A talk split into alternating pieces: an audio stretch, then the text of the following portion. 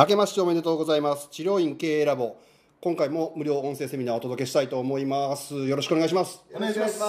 今回3人でいつものようにお届けしたいと思いますがやはり新年ということなので令和3年。はい、まあ結構ひどい年明け。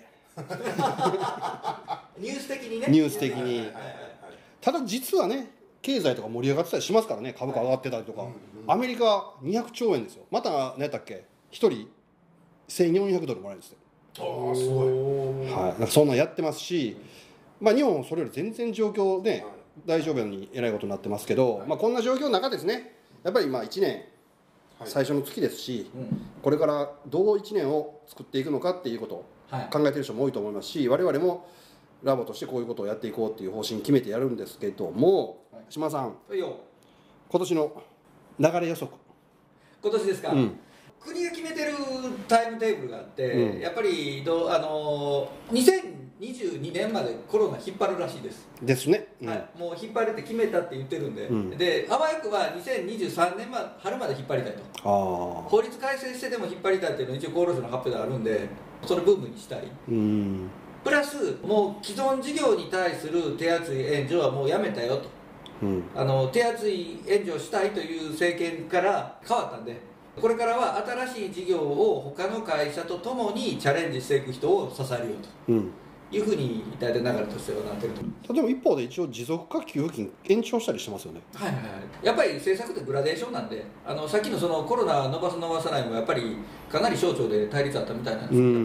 まあまあある程度グラデーションの現象として。だんだんそういう状況になっていくよってことですね。だからどんどん切り捨てられていくよと。そうです。もう既存事業は切り捨てて新しいチャレンジすると新規業態を目指す人だけが残るとうんいう形これはコロナ関係ないと思います、うんで飲食店とかももう偉いねだって飲食店で感染してるっていう明確なデータってないっていう話もちょっとちらっと聞いたあのしたんですけど。偉い人たちは一応新聞だと切り取られてるんですけどビデオを見たら前置きで必ず言ってますよね。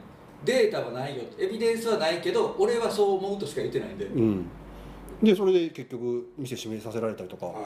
だから飲食店も結構小規模というか少人数とかでやってあるとこ多いと思うんですけどラボの会員さん儲かってますよねああうんアホみたいにね。まあ、3割4割当たり前。で治療院って大体まあ僕もいろいろ広告とかやらせていただいてるから、はいはい。寒なると儲かる傾向あるじゃないですかこの時期。あのねそれね異常なんですよ本当は。あそもそも例えば僕は接骨院なんで、うん。保険の接骨院は冬暇なんですよ。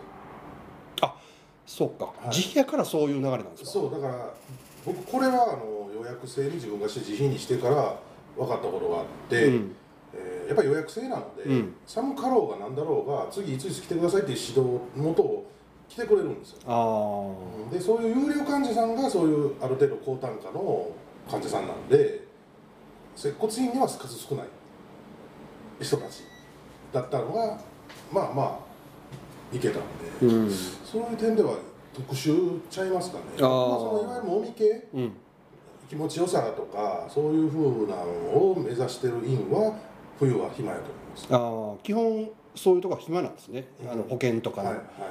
えー。じゃあ僕は自費でしか関わらせてもらってないからそういう流れを知ってるってことなんですね。そうですると。うんまああったかくなってきたらこれもちょっとずつ落ち着いていくとは思うんですけど我々としてはまあ1年間。はい。一応ラボとしては3年目。おですよね、あそうですね。うん、3年目としてこれからやっていくんですけど原則は変わらないですよねやることは原理原則は変わりません。変わらないですよね。だからどっちかっていうとラボの中でも今回その無料の音声こうやって撮ったりだとかあとオンラインサロンやったりとかっていうのをやってるじゃないですか、はい。でああいうところで原則で今までやってきたことはい。結構無料で提供したりとか、そうですね、うん、ほぼ無料はあれ僕投稿してるやつだけきっちりやったら多分売り上げむちゃ上がると思いますよね。ですよね。あれ意外と包み隠してないですよね。そうなんです。よ別にラボ入らんでええやんっていう。そうそうなんか入りたいんですけどとか入入った方がいいですかとか相談たまにメッセージ来たりするんですけど僕まあ別に入っていただくのはいいんですけど、まあ、せっかく無料オンラインサロン入ってもらったら一回それちゃんと過去の投稿を遡って、うん。音声聞いてその通りやってみはったらどうですかっていうふうに返信はするんですよ、うん。でその上でさらにやっぱ分からないことがあるとかそういう場合に相談を受けるとかいうのはやっぱりラボのサービスだから、それは入っていただかないとっていう話なんですだから情報そのものの価値というのも1年2年やってきて大体行き渡ってるって前提なんで、うん。まあ、より多くの人にスプリードしていくという形で、まあ、よよりだから成功するとかその実行力を上げるっていう方にラボの運営そのものはかなりシフトを、ですよね、はい。うん。今年は3年目は特にその結構実践みたいなのがテーマですもんね。そうですね、うんやはり知らなかったことを知るっていう段階はもう過ぎたので、うん。あとは実際にちゃんと、ね、実践していく。手使う頭使う。そうですね。あの手も頭も体も全部使ってもう言うたら最初は汗水流せよというとこやるろですか感じですよね。はい。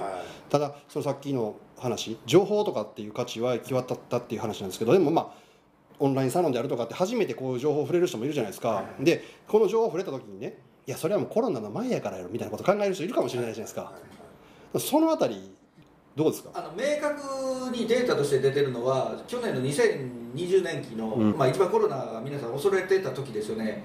その時にこのメソッドを使って売り上げを急激に伸ばした人が少なくなかったです。ですよね。だからもう成果が全てですよね。もう結果出てます、はい。だから逆なんですよね。コロナやから今の原始ビルドが逆により生きるんですよね。は狙い目です。ね。いもうね上位会の先生はひどいですよね。あの緊急事態宣言手ぐすねもあったそうですね出たらよっしゃー言って。言い方悪いそみんな誤解するから。出るんですかが相談内容に出そう出そう出たいです。東京だけ出た時なんで大阪出ないですかね。って言われてね言い方が悪い。兵庫県も一緒に出るんですよね。そうそうそうそう。まあでもあれ出さないと国からお金もらえないですよね。はいはいはい。だから出しますわねそら。ねえでも僕らもともと今回は飲食じゃないし自粛対象外前もそうだったね。前緊急事態宣言の時も国家資格者は自粛対象外なんですけど今回なんか6万円ぐらい出るんですよ。そうそう1日6万円ですよ。あれね僕今日ね飲食店がいっぱい入ってるビルはいはいはい。通ってきたんですよ、あまり豊かじゃない。そうそうそうそう。あのねもう小さい店ばっかりじゃないですか、はいもうね言ったら昼過ぎでしょ。店閉めてね。店の前で座ってねアイスクリーム食べながら店の人同士談笑してるんだけどもうやっぱりねその6万あらりやから、はいはい。飲食で6万あらりって結構、まあ水が降ってくるから。そう、はい。ほなね労働意欲なくなってますね、はうん。い、やばいなと思って僕なんかこれ労働意欲奪ってるなと、うん。個人のその6万円あった方が助かる規模の飲食店の労働意欲はなくなるし個人店やけどちょっと人を何人か雇わなあかんところは6万じゃ足りひんし、うん。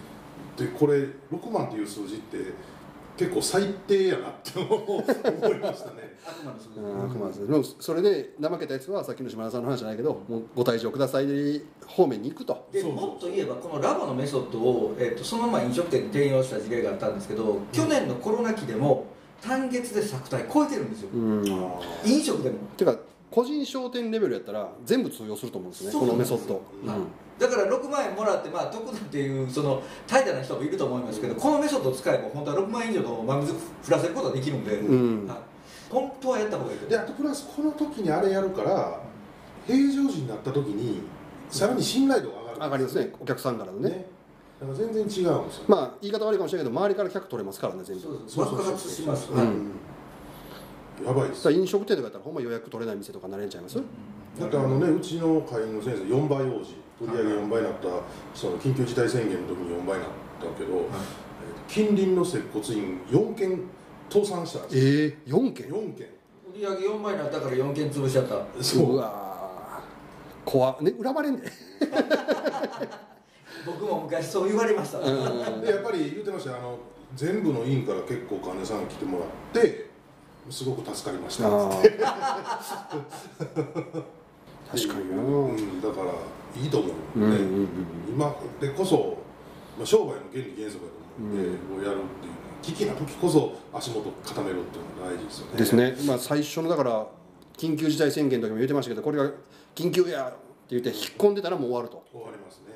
もうもう一回出れるチャンスが伸びたから今島田さん曰く2023年まで伸び伸びる可能性あるから。もう引きこもってたら死んでしまう。死にますよね、干からびてしまう、うん、売り上げ来ないわけですからね。しかも2023年がもし最長やったとしてもまあ大体こんなん10 9月10月ぐらいから4月ぐらいまではインフルエンザ出るから、うん。それが今全部コロナに置き換わってるから毎シーズン緊急事態宣言そうもう計画しとったらいいですもんね、うん。あここで多分また緊急事態出ようなとか考えとったら。計画できますね計画できるんですよ、そうすると5年10年に1回の消費税よりチャンス大きいんですようん。こういう感染症って言うたら10年ごとに起きてる言うてますもんね。ねねもう予測可能なチャンス。はいはい。10年ごとにこういうのが来るんやと、はまあ、ほんまに人が死んでまうような来たらあれかもしれへんけど、まあ、その可能性だいぶ少ないと思うんで。少ないですよね、うんなんでだからもうほんまお祭りみたいなもんなんうん。